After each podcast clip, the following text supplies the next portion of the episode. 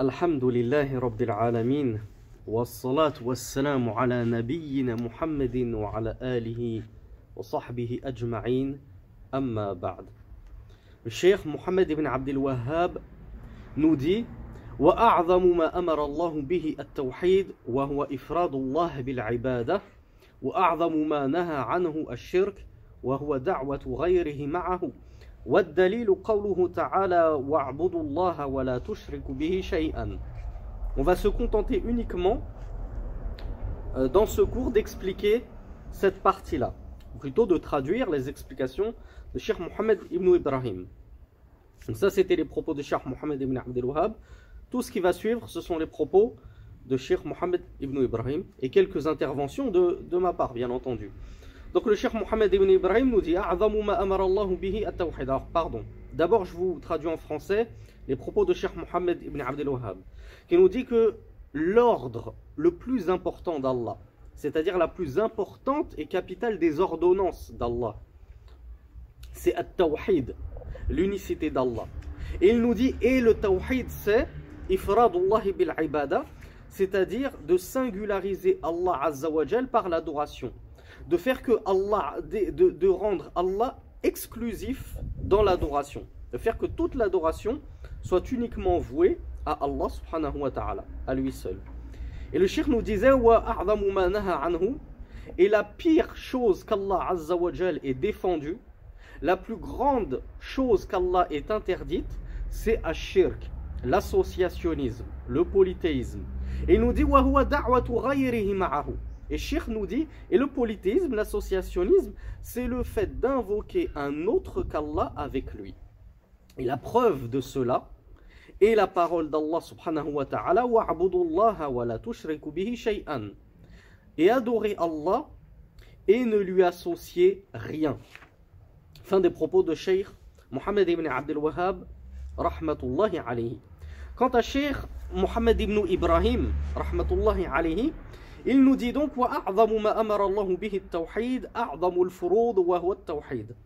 Donc Cheikh nous dit la chose la plus importante qu'Allah subhanahu wa ta'ala nous ait ordonnée, c'est donc bien évidemment l'obligation la, la plus importante. La plus importante de toutes les obligations, l'acte obligatoire le plus important, c'est At-Tawhid.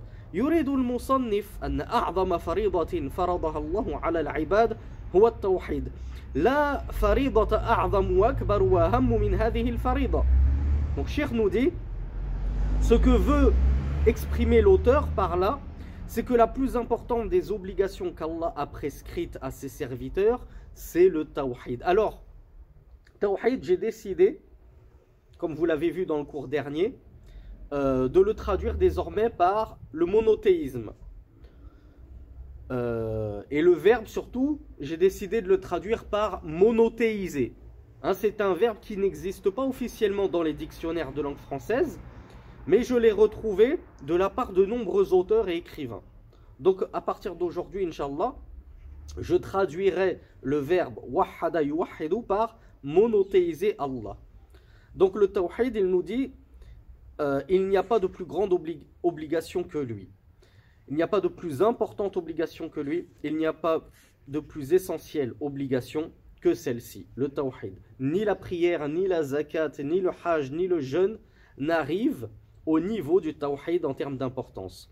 والتوحيد هنا توحيد النسبة لا توحيد الجعل فإن التوحيد منه في كلام العرب قسم ما هو توحيد جعل فتوحيد الجعل هو الذي مششت فجمعته alors c'est une chose très euh, subtil que nous explique Cheikh.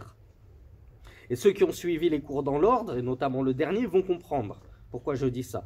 Cheikh nous dit que le tawhid, l'unicité d'Allah, donc le monothéisme, ici c'est un tawhid nisba, c'est-à-dire c'est une unicité et un monothéisme relatif. Et ce n'est pas l'unification. Pourquoi ici je traduis par unification? Parce que je vous avais dit dans le cours précédent, certains traduisent le mot tawhid par unifié et ils vont dire yuwahidullah, c'est-à-dire ils unifient Allah. Et on a dit que unifier en réellement dans la langue française, ça veut dire rendre homogène. Ça veut dire prendre plusieurs parties et n'en faire qu'une. Tu dis par exemple, ils ont unifié leur parti politique. Il y a les communistes, les écolos, euh, les, socialistes que tu veux. Ils ont unifié leur parti politique pour former la gauche. C'est ça que ça veut dire unifier. Prendre des partis éparses, un peu partout, désorganisés, et les réorganiser en une seule et unique chose. Est-ce qu'on peut parler d'unification d'Allah subhanahu wa ta'ala? Non.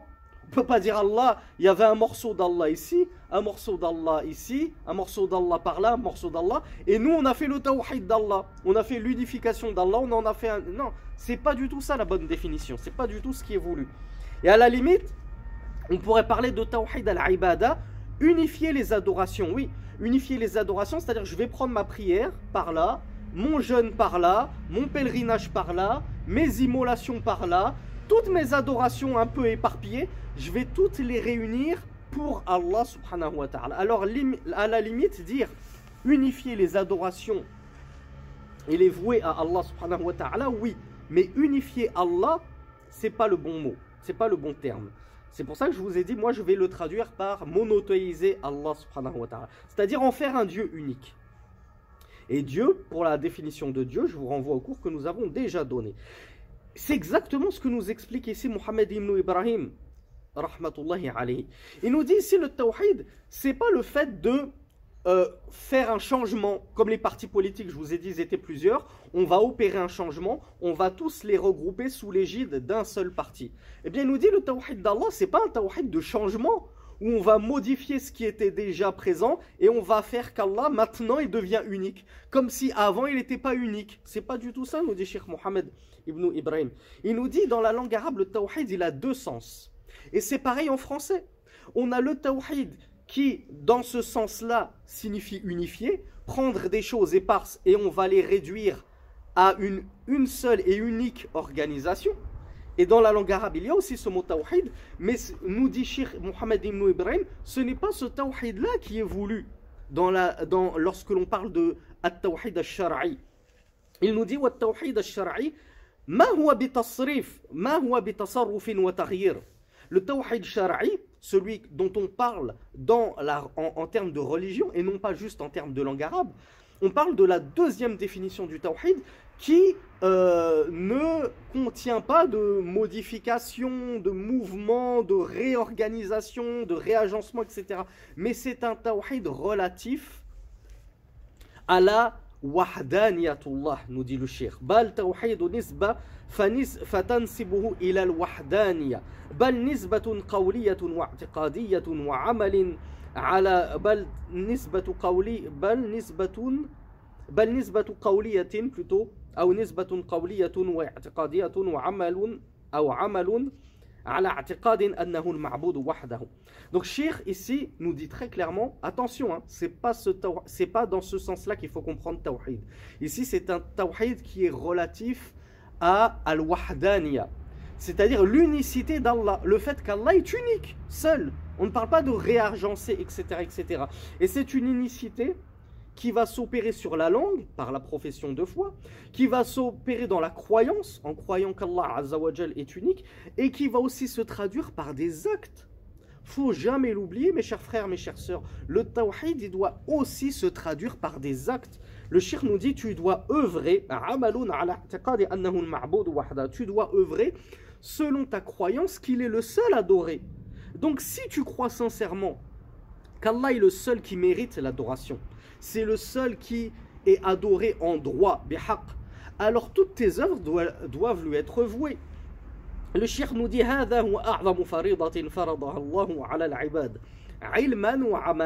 c'est pour ça que le shir nous dit ceci, c'est-à-dire le tawhid, est la plus importante des obligations qu'Allah a prescrites aux serviteurs, en termes de science et d'œuvre. Donc le tawhid, c'est pas juste je sais qu'Allah, il est unique et sans associé, mais comme on l'a dit dans les cours précédents, mais dans, dans la vie de tous les jours, tu vas faire tout le contraire de ta prétention.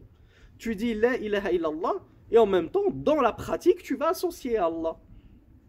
Donc le tawhid, c'est pas qu'une parole, c'est aussi des actes. Tu dois le prouver et le concrétiser par tes actes. ثم ذكر المصنف تفسيرها فقال والتوحيد حقيقته هو إفراد الله بالعبادة. Puis l'auteur, nous dit Cheikh Mohammed ibn Ibrahim rahmatullahi alayhi, a donné le tafsir, c'est-à-dire l'interprétation du tawhid. Il a expliqué, il a donné la définition de ce que c'est que le tawhid, et il a dit que c'est le fait du, de monothéiser Allah dans l'adoration, ifradullah bil ibada, c'est-à-dire de rendre Allah unique dans ton adoration, de faire que toute ton adoration ne soit vouée qu'à Allah. ثم تفسير هذا التوحيد هو إفراد الله بالعبادة يعني كونك لا تعبد إلا هو وحده هذا هو توحيد الألوهية Et le shir nous dit le fait que toutes tes adorations soient vouées uniquement à Allah. Ça veut dire que tu n'adores personne d'autre qu'Allah. Et le fait de n'adorer personne d'autre qu'Allah, qu'est-ce que c'est que ce tawhid? Shir nous dit c'est le tawhid al-uluhiyya qu'on a déjà vu pour ceux qui ont étudié des cours de Aqidah avant cette playlist de Thalathat al-Usul. C'est quelque chose qui ne leur est pas du tout étranger normalement, qu'ils connaissent bien maintenant. Tawhid al-Uluhiyya, c'est le tawhid dans l'adoration. Et sémantiquement parlant, ça veut dire le tawhid de la divinité. Et on avait donné la définition d'une divinité. La divinité, c'est al-ma'louh. Une divinité en arabe, c'est ilah. Et ilah, c'est ma'louh. Ça veut dire le diviniser. Donc une divinité, c'est tout ce qui est divinisé. Wal ma'louh wal ma'boud. Et ce qui est divinisé, c'est ce qui est adoré. Si toi tu adores une statue, si toi tu adores un tronc d'arbre, si toi, si toi tu adores une idole, si toi tu adores un ange, un prophète, ce que tu veux, tu, par ton adoration, tu en as fait une divinité. C'est donc un dieu Mais ce sont des dieux qui ne méritent aucunement l'adoration. Ça, c'est juste un bref, un bref rappel pour ce que nous avons déjà vu très en détail dans différents cours de croyance. Donc, cher Mohamed ibn Ibrahim nous dit فإن التوحيد ثلاثة أقسام توحيد الربوبية وتوحيد الأسماء والصفات وتوحيد الألوهية Cheikh Mohamed ibn Ibrahim nous dit que le tawhid, il est de trois catégories. Le tawhid al-rububiyya, c'est-à-dire l'unicité d'Allah subhanahu wa ta'ala dans sa seigneurie. Tawhid al-uluhiyya, qui est l'unicité d'Allah subhanahu wa ta'ala dans sa divinité. Et tawhid al-asma wa sifat, l'unicité d'Allah dans ses noms et ses, attributs, et ses attributs. Ça encore, pour ceux qui commencent la aqidah avec Thalathat al-Usul, eh bien, ça va être euh, le, la pose des bases de la croyance salafi, de la saine croyance des euh, Ahlus Sunnah wal Jama'a et des Salafus Salih. Ceux qui ont déjà commencé les cours de Aqidah avec autres que Thalathat al-Usul, normalement ils connaissent ces trois catégories. Et ceux qui n'ont jamais entendu parler de ça, peuvent se dire mais, mais d'où ça sort ça c'est... Le tawhid c'est une seule et unique chose. Le tawhid ça veut dire l'unicité. Et vous, vous faites de l'unicité trois choses. N'êtes-vous pas comme les chrétiens qui ont fait d'un Dieu trois dieux, trois composantes? N'est-ce pas la même chose? Non, c'est absolument pas la même chose. Pourquoi? Parce que nous, on ne s'accroche pas bec et ongle à dire le tawhid c'est forcément trois composantes. Non, ça comme on va le voir des propos du Cheikh Mohammed ibn Ibrahim lui-même, c'est juste un organigramme, c'est juste une organisation pour vous expliquer tout ce que tout ce qu'implique le tawhid. Le, tawhid, d'accord, c'est une seule et unique chose. Si tu veux, dis que c'est une seule et unique chose, d'accord. Mais on te dit le tawhid, ça implique que tu rendes Allah unique, pas uniquement dans sa rububiyya, sa seigneurie, en disant qu'il n'y a qu'un seul créateur, c'est Allah. Il faut que tu ailles plus loin. Il faut que tu attestes aussi qu'Allah est l'unique ayant droit à l'adoration. Et les Quraishites, les associateurs de Quraishites, ils le disaient que Allah était le seul et unique créateur. Donc ils avaient Tawhid al-Rububiyya. Mais ce qu'ils n'avaient pas, c'était cette deuxième composante, Tawhid al-Uruhiyya, parce qu'ils se refusaient à n'adorer que Allah. Ils disaient non, non, mais nous on adore Allah, mais on adore aussi d'autres idoles. Quand bien même, on reconnaît que Allah est le seul et unique créateur. Donc, Appelez-le comme vous voulez le tawhid. Divisez-le comme vous voulez. À partir du moment où on est d'accord sur ce qu'implique le tawhid, alors il n'y a pas de souci. Ça, c'est ce qu'on appelle en arabe du istilah. C'est-à-dire, c'est de la terminologie scientifique. Scientifiquement, nous allons déterminer que le tawhid se compose de telle, telle et telle chose. Il implique telle et telle chose. Il nécessite la croyance en telle et telle chose. Et il y a des savants qui vont l'expliquer de telle manière et d'autres qui vont l'expliquer d'une autre manière. Ici, Cheikh Mohamed Ibn Ibrahim nous dit, je vous explique que le tawhid, il a trois grandes branches, trois grandes composantes. La rububiya, la seigneurie, al-uluhiya, la divinité, et les noms et les attributs. Il nous dit Mais il a aussi été dit que le tawhid était de deux sortes. donc vous voyez, on n'est pas borné pour dire non, non, c'est trois sortes. Et celui qui dit que le tawhid il est que de deux sortes, de composantes, eh ben c'est pas un salafi, il n'a pas suivi les salafos salih, etc. Non, pas du tout. On n'en fait pas notre, on, on ne fait pas l'alliance et le désaveu sur une simple définition. On fait l'alliance et le désaveu sur le tawhid en lui-même, ce qu'il représente en lui-même. Ensuite, la façon dont tu l'expliques, à partir du moment où ça corrobore la façon dont l'a expliqué Rasulullah, la façon dont l'a expliqué Allah Azzawajal dans le Coran, la façon dont l'on définit les salafos salih, alors il n'y a aucun souci. C'est pour ça que vous allez trouver d'autres savants qui vont dire plutôt le tawhid, nous on va l'expliquer selon deux fondements. توحيد في المعرفة والإثبات ويقال له التوحيد العلمي الخبري ويقال التوحيد العلمي الخبري الاعتقادي الثبوتي donc Cheikh Mohamed Ibn Ibrahim nous dit ceux qui ont divisé le tawhid en deux et avant d'oublier euh, pour ceux qui veulent creuser le sujet sachez que notre cher Abdurrazaq al-Badr a écrit une courte épître hein, très facile à lire bien sûr en arabe, hein, à ma connaissance elle n'est pas traduite en français, qui prouve que la division du tawhid en trois n'est pas une invention wahhabite, et encore moins taïmienne. C'est pas Ibn Taymiyyah, c'est pas Mohammed ibn Abdel Wahhab qui ont inventé ceci. Il y a des paroles des savants les plus anciens qui ont défini ainsi le tawhid sous ces trois composantes. Donc ceux qui vous disent oui, ce tawhid divisé en trois, c'est une définition salafiste moderne qui n'existait pas, c'est entièrement faux. Qu'ils fassent leurs recherches au lieu de parler sans science. Et je leur ai même mâché le travail, je leur, ai, je leur dis directement où chercher. Cherchez dans le livre d'Abdurazak al-Badr, au sujet de la division du tawhid en trois. Donc là, on va voir ceux qui, quelles, sont les deux composantes pour ceux qui disent que le tawhid, il est plutôt de deux composantes. Cheikh Mohamed Ibn Ibrahim nous dit que la première composante, c'est le tawhid dans la connaissance et dans l'affirmation. C'est-à-dire le tawhid qui va toucher à la science et la croyance. toute ma science et ma croyance attestent qu'Allah subhanahu wa ta'ala est unique. Et ce tawhid, il nous dit, ils l'ont appelé at-tawhid al-ilmi al-khabari c'est un tawhid qui touche à la science et au khabar, c'est-à-dire ce que l'on tient, les informations que l'on tient d'Allah et de son messager. Il y en a d'autres qui l'ont appelé at-tawhid al-ilmi al-khabari al-i'tiqadi al-thubuti. Celui qui touche à la science, au khabar, c'est-à-dire les informations, à l'i'tiqad, la croyance, et à thubuti, l'affirmation. Vous voyez, chacun y est allé de sa petite définition. Et ce n'est pas pour autant que cela crée une désunion et une scission entre nous. Toi, tu as choisi cette définition. Toi, tu as choisi cette définition. Toi, tu divises le tawhid en deux. Toi, tu le divises le tawhid en trois. Toi, tu en fais un seul et même tout. Il n'y a aucun sujet à rire. À partir du moment où on a compris tous ensemble ce que c'était que le tawhid.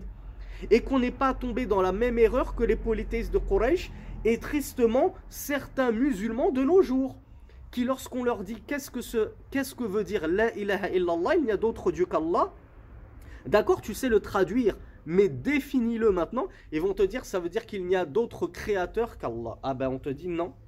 Ça, cette définition prouve que tu n'as pas compris ta traduction. Et il va falloir que tu révises tes cours de Tawhid, donc tu les apprennes depuis la base même. Donc, à partir du moment où on est d'accord sur les définitions, il n'y a aucun souci. C'est ce pour ça qu'on dit euh, la mushahada fil istilah euh, point de dispute dans la terminologie. Toi, tu veux appeler, par exemple, je vous donne euh, un, exemple euh, hors contexte pour, vous, pour que ça devienne encore plus simple. Toi, tu veux appeler ça sunna et moi, je veux appeler ça mustahab. Moi, je suis en train de faire les, deux rak'as surérogatoires avant les deux rak'as du fajr obligatoires. Toi, tu vas me dire, c'est sunna. Moi, je te dis, c'est mustahab.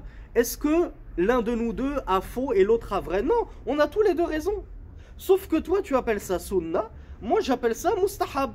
Il y en a même un troisième qui va appeler ça mandoub, recommandé.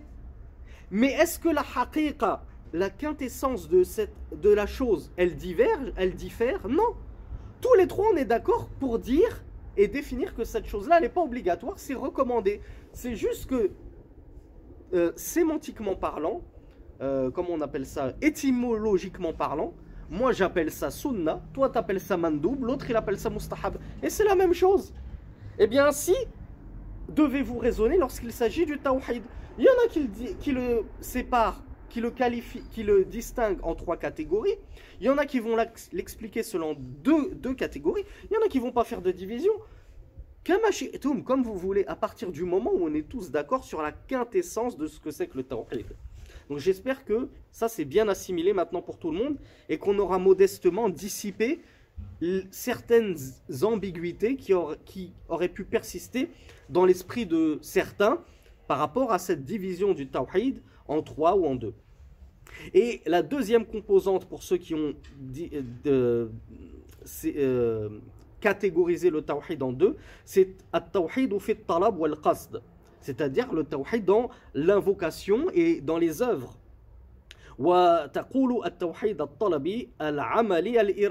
que certains appellent at-tawhid dans la demande, al-amali dans les œuvres, al-iradi dans la volonté. C'est-à-dire que lorsque j'ai besoin de quelque chose, ben, je vais m'adresser directement à Allah subhanahu wa ta'ala.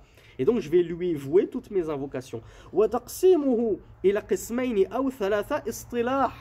Nous dit Mohamed ibn Ibrahim, rahmatullahi alayhi, que tu divises le tawhid en trois ou en deux, c'est une terminologie scientifique, c'est de l'istilah. On n'a pas à se disputer, comme on ne doit pas se disputer parce que toi tu appelles cette prière sunna et moi je l'appelle mustahabba et l'autre il l'appelle mandouba. On ne doit pas se crêper le chignon pour si peu mes frères. Kullun majhour. Toutes ces définitions, ces catégorisations du tawhid, elles sont connues, elles sont célèbres c'est pas une invention de Mohammed ibn Abdel Wahhab, c'est pas non plus une invention d'Ibn Taymiyyah ibn al-Qayyim, c'était déjà célèbre depuis les temps les plus anciens. إن قسم إلى اثنين أو ثلاثة لا بأس فإن فإن قسمته إلى قسمين احتجت إلى تقسيم الأول إلى قسمين توحيد الربوبية وتوحيد الأسماء والصفات. Donc Cheikh ici, Mohamed ibn Ibrahim nous dit, quant à ceux qui ont opté pour euh, le tawhid en deux composantes, Tawhid al-Ma'rifa wal-Ithbat et Tawhid al-Tarab wal-Qasd. Eh bien, Cheikh Mohamed ibn Ibrahim nous dit qu'ils vont avoir besoin pour la première composante, Tawhid al-Ma'rifa wal-Ithbat, ou plutôt va rentrer dans cette première composante qui est Tawhid al-Ithbat wal-Ma'rifa, le Tawhid al-Rububiyya et Tawhid al-Asma wal-Sifat. Qu'est-ce qui rentre dans cette première catégorie? Il va rentrer ce que d'autres catégorisent en deux catégories. C'est le Tawhid dans la Seigneurie et le tawhid dans les noms et attributs d'Allah, puisque c'est ce qui touche à la, à, à la connaissance et à la science. والمراد هنا أو الثالث من تقسيمهن إلى ثلاثة فالمراد هنا توحيد الألوهية الذي هو إفراد الله et Cheikh Mohamed Ibn Ibrahim nous dit Et le tawhid qui est voulu ici, c'est-à-dire dans les propos de Cheikh Mohamed Ibn Abdel Wahhab, lorsqu'il a dit At-tawhid huwa bil le tawhid c'est le fait de singulariser Allah dans ton adoration, de le rendre unique dans ton adoration, eh bien Cheikh Mohamed Ibn Ibrahim nous dit ce tawhid-là qu'évoque l'auteur, c'est celui qui touche à la deuxième catégorie, et c'est celui qu'on appelle tawhid al-uluhiyya, le tawhid de la divinité. ثم كون هذه أعظم الفروض تعرف أن توحيد الربوبية ما هو بخارج عنه لا يكون أحد موحدا الله بالثالث وليس معه من الربوبية شيء Donc Cheikh nous dit, puis le fait que ce tawhid-là, qui est le tawhid évoqué par Sheikh Mohammed ibn Abdel Wahab, le tawhid al-uluhiyya, le tawhid dans l'adoration, dans la divinité. Il nous a dit le fait que ce tawhid ce soit la plus importante, comme l'a dit Mohammed ibn Abdel Wahab, des obligations, ceci, tu comprends de cela que le tawhid al-rububiyya n'en sort pas, n'en est pas exclu. Ne te dis pas parce que le tawhid al-uluhiyya c'est la plus importante de, la c'est la plus importante des obligations. Alors le tawhid al-rububiyya ne vaut rien. Il n'est pas important, absolument pas. Cheikh Mohammed ibn Ibrahim nous dit il n'est pas exclu, il n'est pas exclu. Plutôt, tu ne trouveras aucun croyant muwahid qui a le tawhid al-uluhiyya, le tawhid dans l'adoration, la divinité, sans avoir au préalable le tawhid de la rububiyya. C'est pas possible, ça n'existe pas. Tu peux trouver l'inverse. comme on l'a vu, les polythéistes de Quraysh, ils avaient le tawhid al-rububiyya, le tawhid dans la seigneurie. Ils disaient, le, des seigneurs, il n'y en a qu'un et c'est Allah. Un seigneur, c'est quoi? C'est quelqu'un qui crée. C'est quelqu'un qui pourvoit la subsistance. C'est quelqu'un qui fait vivre et mourir. C'est quelqu'un qui organise le monde et l'univers. Ça, c'est la définition d'un seigneur. Alors que la définition d'un dieu, c'est juste tout ce qui est adoré. Donc, ces, ces polythéistes de Quraysh disaient Oui, des seigneurs, il n'y en a qu'un. Ils avaient Tawhid al-Rububiyya. Mais ils n'avaient pas Tawhid al-Uluhiyya. Dans leur adoration, ils adoraient plusieurs dieux. Cheikh Mohammed ibn Ibrahim, nous dit Mais tu ne risques pas de trouver l'inverse. Tu vas trouver quelqu'un qui a toutes ses adorations à, son voué à Allah, mais il a plusieurs seigneurs. Ça n'existe pas. C'est inconcevable. Donc voilà pourquoi Sheikh Mohammed ibn Abdel nous dit le tawhid al-rububiyya, quand on dit que le tawhid, comme quand Mohammed ibn Abdel nous dit le tawhid, c'est le fait de vouer tous tes actes d'adoration à Allah. Donc il a, ici, il nous parle du tawhid al-uluhiyya. Il n'a pas parlé du tawhid al-rububiyya. Mohammed ibn Ibrahim nous dit mais c'est parce que le tawhid al-rububiyya, il est compris dedans.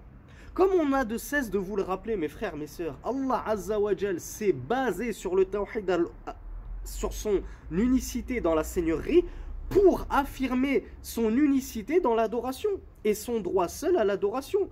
Ceci implique cela. Ils sont imbriqués les uns dans les autres. Voilà pourquoi certains ont du mal à comprendre cette catégorisation. Oui, mais vous, vous faites trois alors que le tawhid c'est un seul. Akhi tout est imbriqué, tout ne fait qu'un. Contrairement aux chrétiens qui disent nous on a 1 plus 1 plus 1 égale 1, nous, et ce qui est faux chez eux, mais chez nous c'est vrai.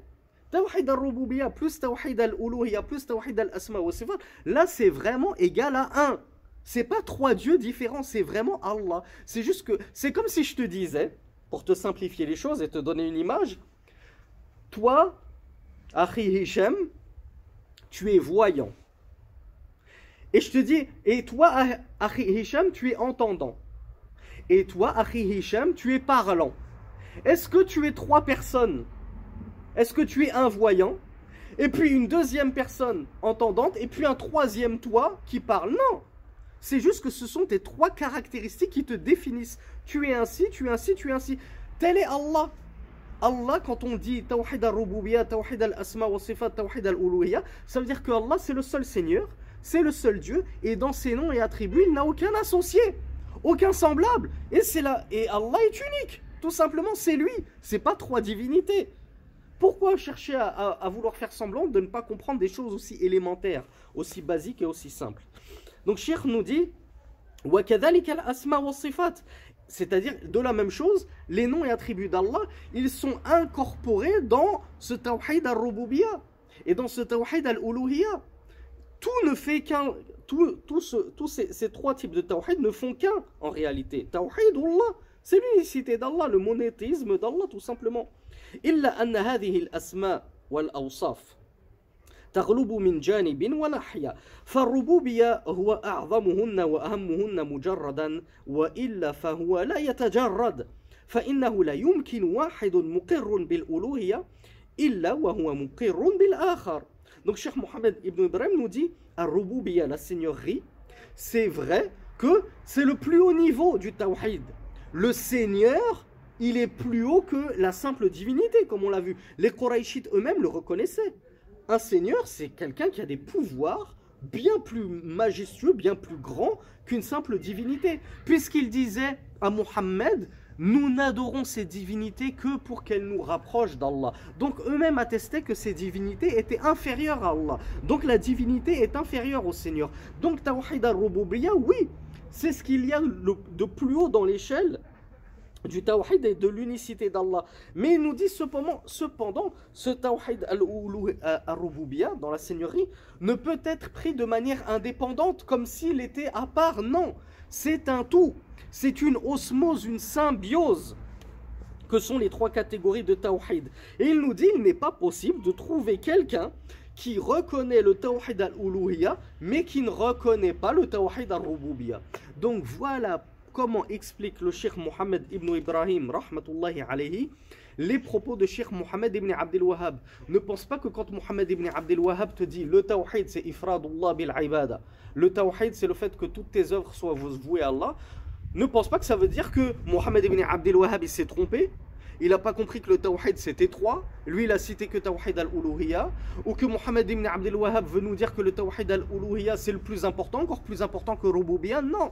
Il a dit ça parce que de toute façon, tawhid al-uluhiyya, celui qui l'apporte, il a déjà au préalable tawhid al-rububiyya. L'un implique l'autre, forcément. Ça n'existe pas le contraire. Et que les asma wa sifat, elles rentrent, elles sont parties inhérentes et intégrantes du Tawhid al-Uluhiyya. Donc voilà pourquoi il, il s'est contenté de parler du Tawhid al-Uluhiyya. Là, on passe à la deuxième partie des propos du shirk. Il nous avait dit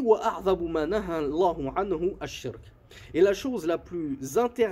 la plus la pire chose qu'Allah est interdite, la plus grave chose qu'Allah est défendue, c'est shirk, l'association, le polythéisme qui est le contraire même du tawhid et du monothéisme. C'est la pire des choses interdites, des choses illicites. Et c'est le pire des péchés par, lequel on est pu euh, c'est le pire péché par lequel on puisse désobéir à Allah. Le shirk est une destruction, une annihilation de la seigneurie d'Allah subhanahu wa ta'ala. De même qu'il est une, euh, un dépouillement de la divinité d'Allah subhanahu wa ta'ala, c'est-à-dire son droit à l'adoration. Et c'est en plus une piètre opinion, une mauvaise conception d'Allah subhanahu wa ta'ala, le Seigneur des mondes. Il est, nous dit Cheikh Mohammed ibn Ibrahim, le plus laid de tous les péchés.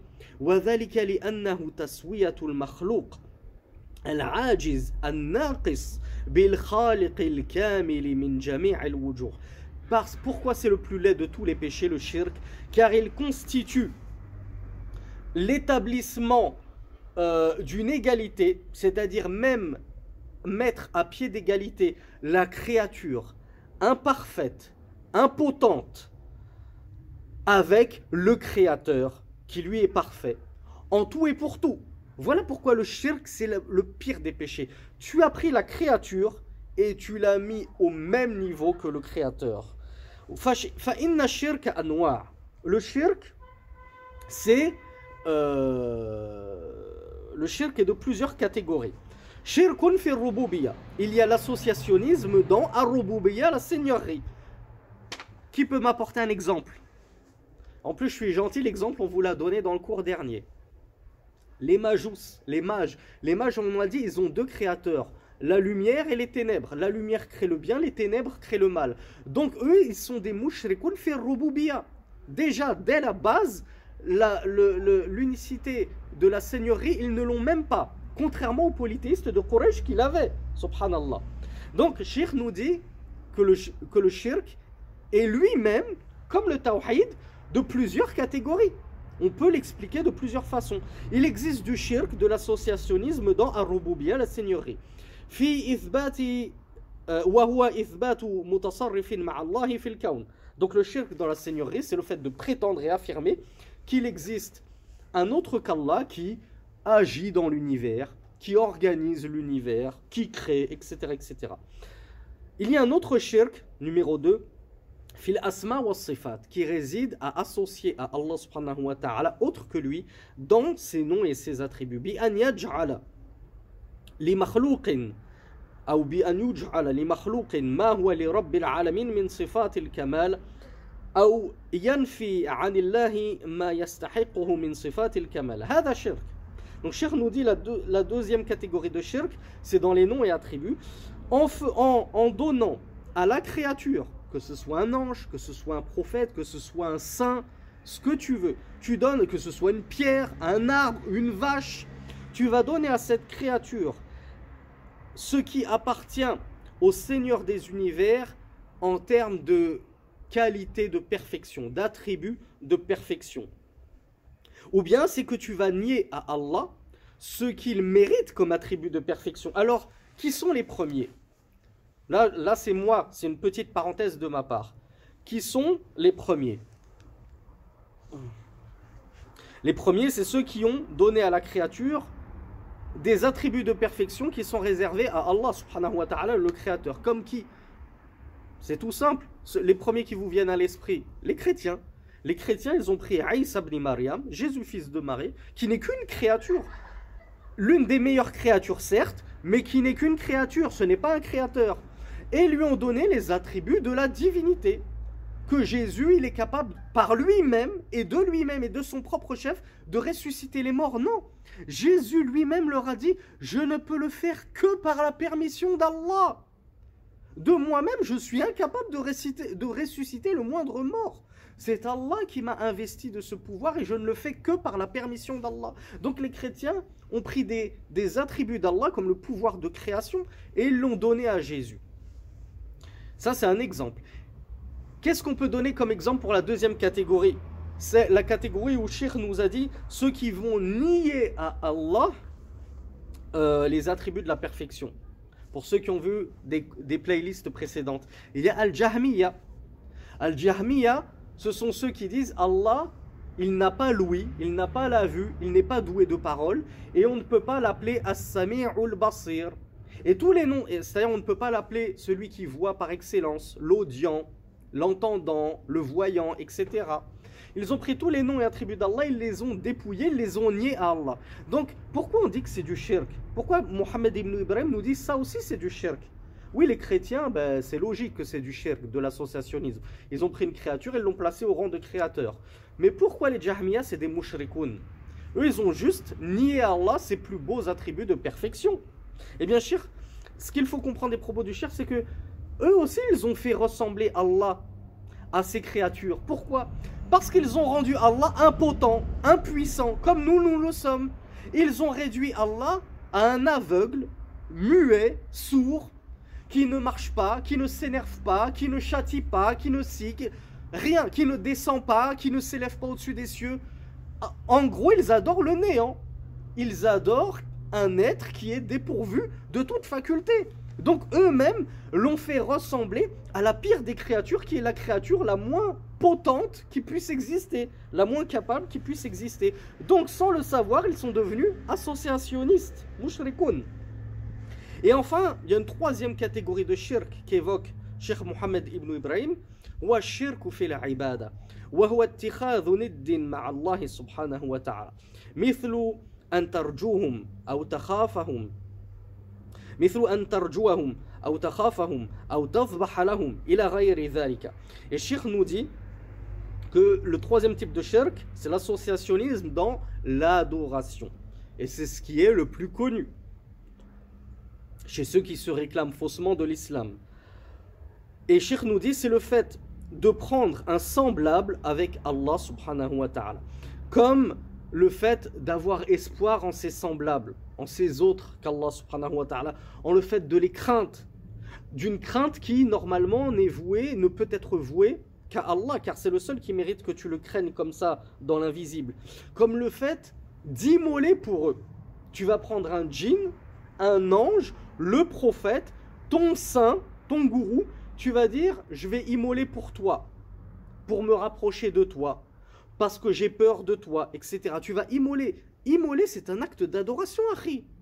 On l'a lu le verset, non, c'était dans, dans un cours dans, euh, dans le fiqh. Inna salati wa nusuki wa mahyaya wa mamati. Ma prière, mon mon nusuk, ici un nusuk, les ulama l'ont expliqué comme, étant un dhabh, c'est-à-dire mon immolation. Tout ça, ça appartient à Allah. Lillah. La sharika Sans associer, tu ne peux pas prendre une partie de cette adoration, dont fait partie l'immolation, et la donner et la vouer à un autre qu'Allah subhanahu wa ta'ala. Alors, en parlant de dhabh, euh, j'aimerais vous rapporter, parce que le cours est bientôt fini, hein, comme vous le verrez, il est assez simple le cours. J'aimerais sortir du cours pour vous rapporter une anecdote qui est connue, mais que moi je ne vous ai jamais narrée. Donc j'aimerais apporter ma pierre à l'édifice pour ceux qui ne l'auraient jamais entendue. Euh, cette anecdote, elle a été rapportée par Cheikh Saleh al-Sheikh, qui je vous le rappelle est un descendant de Cheikh Mohammed ibn Abdel Wahhab, rahmatullahi alayhi. Et Cheikh Saleh al-Sheikh nous rapporte cette anecdote dans son char de Kashf al-Shubuhat, qui est le quatrième livre qu'on préconise d'étudier. Thalathat al-Usul, Al-Qawa'id al-Arba'a, Al-Usul al-Sitta et Kashf al-Shubuhat. Il y, a des savants qui disent plutôt Kitab Tawhid et après Kashf al-Shubuhat.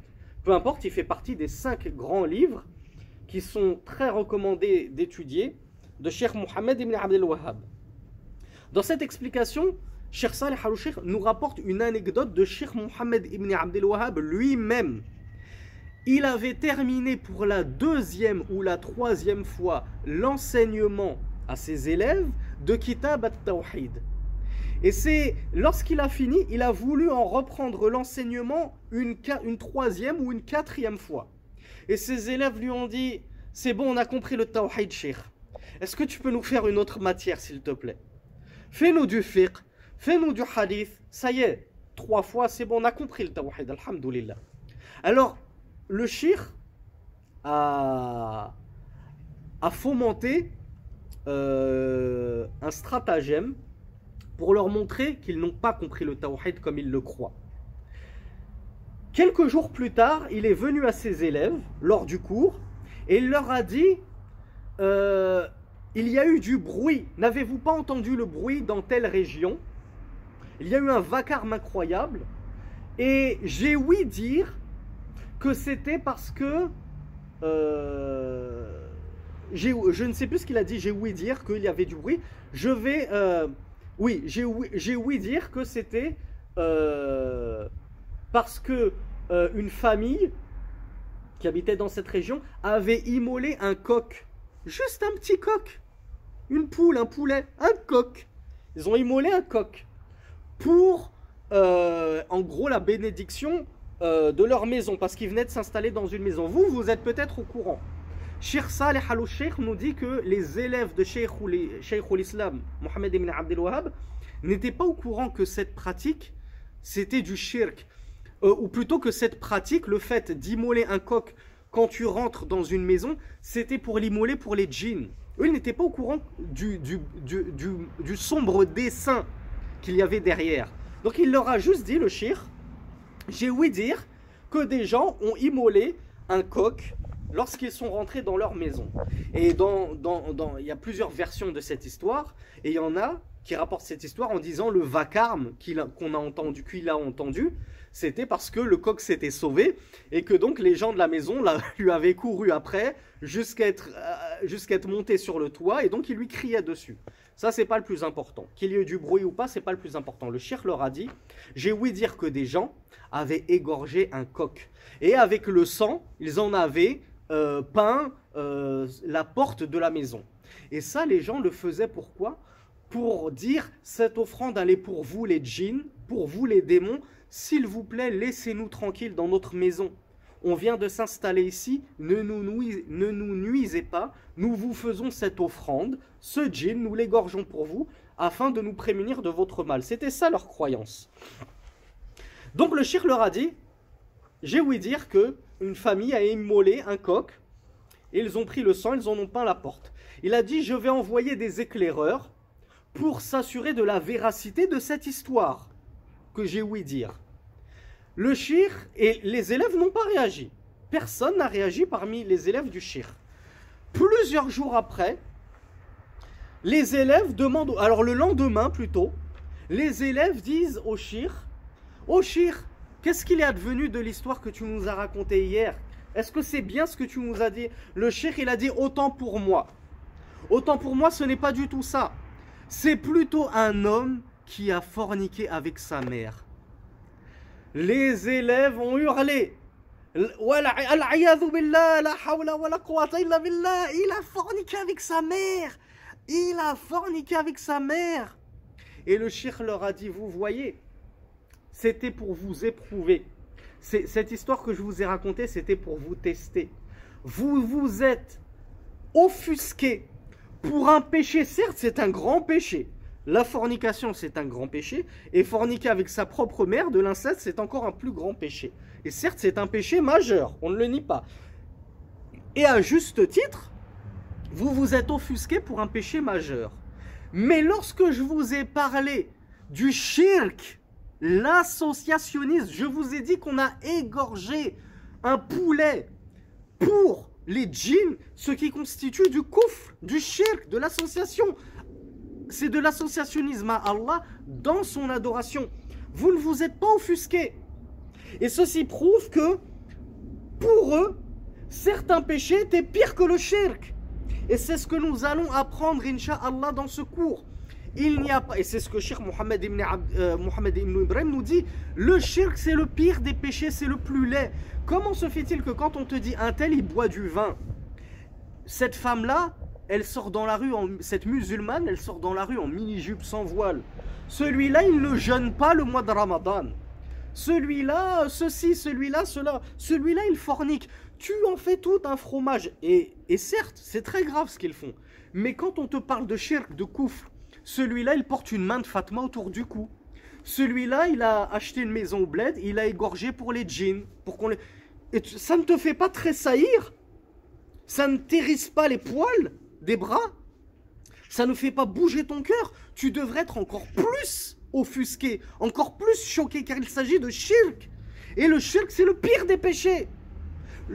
Un petit shirk, une petite association à Allah dans sa ibada, un tout petit coq, prends même une caille si tu veux, prends une caille, prends un petit poussin qui vient tout juste de naître, tu l'égorges, tu dis ça c'est pour Iblis et c'est suppos. Ça, c'est pour les djinns. Ça, c'est pour Sidi Foulan. Ça, c'est pour Jésus. Ça, c'est pour Mohammed. Ça, c'est pour Djibril. Ce que tu veux. Ce que tu viens de faire, cet acte-là d'association, il sera pire que le pire des péchés. Il est pire que la fornication avec 36 000 femmes en même temps. Avec ta mère, ta soeur, ta grand-mère, ta fille euh, et, ta voisine et la pharmacienne réunies. C'est rien par rapport au shirk. Et Telle était la sagesse de Mohammed ibn Abdel Wahhab quand il, les a testés et éprouvés par cette histoire. C'était pour leur montrer, vous avez vu? Vous m'avez demandé qu'on arrête les cours de Tawhid, qu'on reprenne pas l'enseignement du Tawhid une quatrième fois. Vous voulez faire du fiqh? Mais en réalité, il y a des branches du Tawhid que vous n'avez toujours pas assimilées.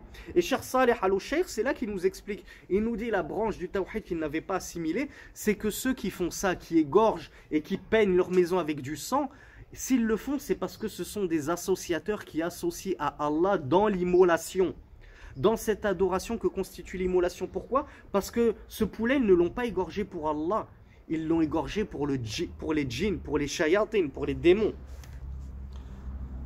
Donc comme est belle, comme est belle cette, euh, cette anecdote qui est cher Salih al-Sheikh de commenter et de conclure en disant « Fa qawlu, qawluhum فهمنا قول الناس فهمنا التوحيد من أكبر الجهل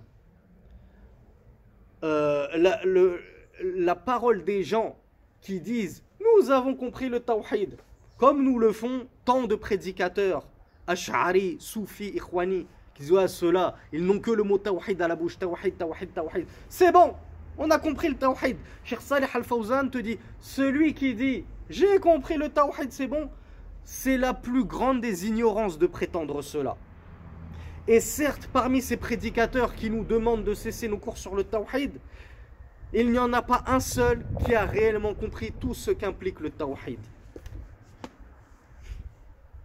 Donc ça c'était, je referme la parenthèse pour la petite anecdote. Donc Cheikh Mohamed ibn Ibrahim, rahmatullahi alayhi, nous dit « Thumma fassarahu, faqala wa huwa yani ash-shirk » دعوة غيره من نبي أو ملك أو صالح أو غيرهم معه هذا تفسير الشرك Donc Cheikh Mohammed ibn Ibrahim nous dit, et Cheikh Mohammed ibn Abdel Wahhab a expliqué ce que c'était que le shirk, et il a dit, le shirk dans l'association, dans l'adoration, pardon, c'est le fait d'invoquer autre qu'Allah subhanahu wa ta'ala. Que ce soit, comme on l'a vu dans les cours précédents, avec Allah, tu invoques Allah et en plus tu vas invoquer, un autre qu'Allah, ou alors tu n'invoques pas du tout Allah et tu invoques directement uniquement les autres qu'Allah. C'est la même chose, c'est du shirk. Ça revient au même, c'est du shirk. Donc le shirk nous dit, peu importe que tu invoques un prophète, ou un ange, ou un vertueux, ou autre que, tu invoques une vache, tu invoques un arbre, c'est pareil, c'est de l'associationnisme. Donc ça c'est la définition du shirk selon Mohammed ibn Abdel Wahhab. ثم ذكر الدليل على أن أعظم ما أمر الله به التوحيد وأعظم ما نهى عنه الشرك. فقال والدليل يعني الدليل على مجموعهما الأمر بالتوحيد والنهي عن الشرك. قوله تعالى أعبد الله أمر بالتوحيد ولا تشرك به شيئا نهي عن الشرك. دونك شيخ محمد بن إبراهيم نودي اي كونتو دليل دو الشيخ محمد بن عبد الوهاب كونسيرنون سولا كو لو tawhid سي لو fait euh, de vouer toute l'adoration à Allah et que le shirk c'est le fait d'invoquer autre qu'Allah, eh bien c'est la parole d'Allah dans le Coran, adorer Allah et ne lui associer rien. Donc Cheikh Mohammed ibn Ibrahim nous dit dans la première partie du verset adorer Allah, il y a l'ordonnance du tawhid. C'est là qu'on trouve que le tawhid c'est une ordonnance, c'est un ordre, c'est une obligation. C'est pas facultatif comme je vous disais dans les cours précédents. Si je veux, je suis monothéiste. Si je veux, je suis polythéiste. C'est au choix. Non, on est tous soumis à Allah. On doit tous l'adorer par le tawhid. Et dans la deuxième partie, c'est une interdiction du shirk. Donc on a exactement, encore une fois, exactement les propos du Cheikh Mohammed ibn Abdel. Encore une fois, regardez à quel point il n'a rien inventé. Les gens disent Mohammed ibn Abdel il a apporté une nouvelle religion. Regardez maintenant. Regarde-toi qui a un cœur sincère, qui cherche sincèrement la vérité et qui ne veut pas prêter l'oreille à des préjugés, à des on m'a dit que, à des on dit. Regarde Mohammed ibn Abdel Wahhab, à chaque fois, rahmatullahi alayhi, il t'apporte son dalil, et son dalil c'est un verset, c'est un hadith, c'est la parole des pieux prédécesseurs. Rahmatullahi alayhi. هذه الآية تسمى آية الحقوق العشرة وذلك لأنها اشتملت على حقوق عشرة أحدها ou bien plutôt أحدها الأمر بالتوحيد ثم النهي عن الشرك ثم الأمر بالإحسان إلى الوالدين ثم عطف عليه القربى إلى آخر ما ذكر من الآية في الآية Donc Cheikh Mohammed ibn Ibrahim nous dit que ce verset que Cheikh a cité et qu'il n'a pas cité en entier, il s'appelle le verset des dix droits. Car dans ce verset, dix droits relatifs à Allah, euh, dix droits sont mentionnés. Il y a premièrement, le premier des droits qu'Allah subhanahu wa ta'ala va évoquer, c'est son droit à lui, à l'unicité, au tawhid et à l'interdiction du, du, du, shirk. Puis, il va citer le droit euh, des parents qui méritent al-ihsan, la bienfaisance envers eux. Puis il va citer le droit des proches qui méritent aussi ta bienfaisance. Puis, jusqu'à la fin euh, de ce qu'il a évoqué dans le verset, nous dit Cheikh. وابتداء الله فيها بالأمر بالتوحيد والنهي عن الشرك دل على الابتداء بهذا الأمر قبل التسعة الباقية دليل هو أهمها فإنه لا يبدأ إلا بالأهم فالأهم. فدل على أن التوحيد أوجب الواجبات وأن ضده الشرك أعظم المحرمات.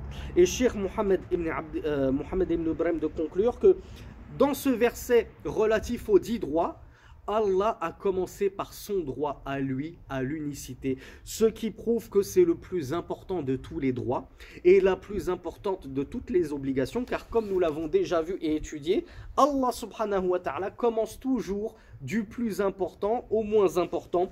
Souvenez-vous ce qu'on a dit dans le cours précédent sur le, 3, le hadith numéro 3 des Arba'in Nawawiya, Bunyal Islamu ala khams.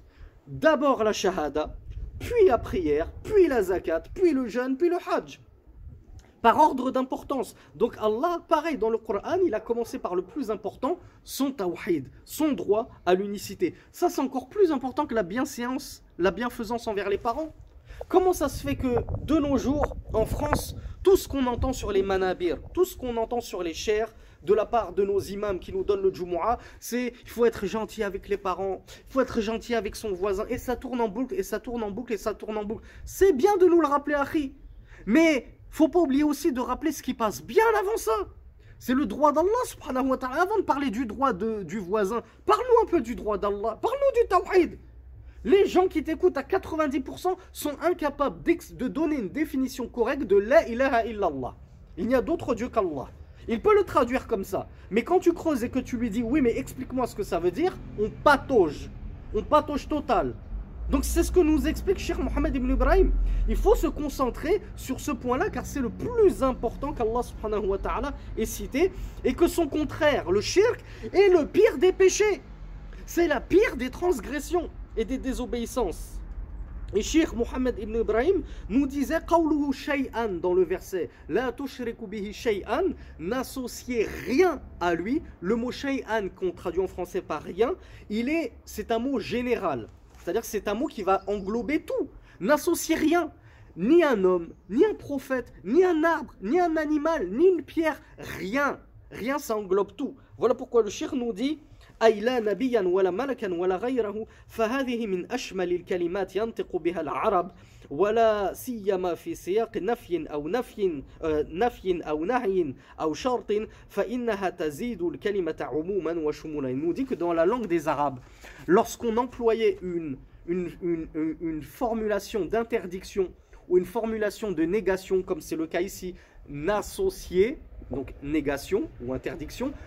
personne, rien. Eh ben, le mot rien, lorsqu'il est utilisé dans un contexte de naf, de négation, il englobe tout dans la langue des Arabes, nous dit Cheikh Mohammed ibn Ibrahim. Voilà pourquoi ici dans, ce verset, il y a une preuve qu'on ne peut strictement rien associer à Allah. Ni fils, ni prophète, ni femme, ni rien du tout. Et ainsi se termine ce cours sur At-Tawhid wa. J'espère que maintenant, vous aurez compris l'importance que revêt At-Tawhid, l'unicité d'Allah subhanahu wa ta'ala, et la gravité extrême que constitue le shirk, qu'il ne faut surtout pas prendre à la légère. هذا والله أعلم سبحانك اللهم وبحمدك أشهد أن لا إله إلا أنت أستغفرك وأتوب إليك واللهم صل على نبينا محمد والحمد لله رب العالمين